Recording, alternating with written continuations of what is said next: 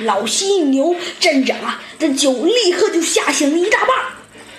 他头脑啊立刻清醒了，连忙道：“呃呃呃呃呃，对不起，我就喝了一口，呃，不好意思，三位呃，三位三位呃三位呃长官大大长官连，呃，我我我我我我我呃长官找找我有什么事儿？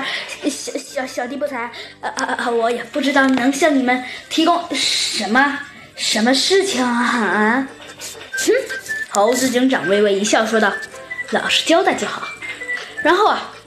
他用食指微微的点了点自己的警徽，说道：“你好，我们是……我……呃，算了吧，应该可以说我是大名鼎鼎的猴子警长。这位是……呃呃，我知道，呃，他叫小肥鸡，对不对？哦，不对不对，弗兰熊啊，露出了一丝狡猾的笑容，他偷偷的。”瞥了瞥小鸡墩墩，说道：“他叫小鸡兜兜。”谁说的？我叫小鸡墩墩。小鸡墩墩呐，大声抗议道：“哦，对对对了，小鸡兜兜，我记错了，小鸡兜兜，不对，我叫小鸡墩墩。哦，不对啊，对对对对对，你就叫小鸡兜兜，不是，我叫小鸡墩墩。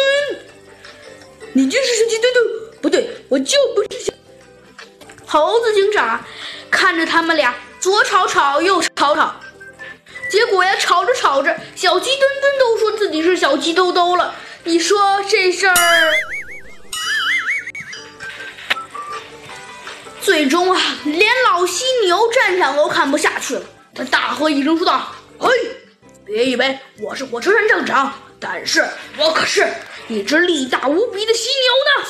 你们都别吵了。”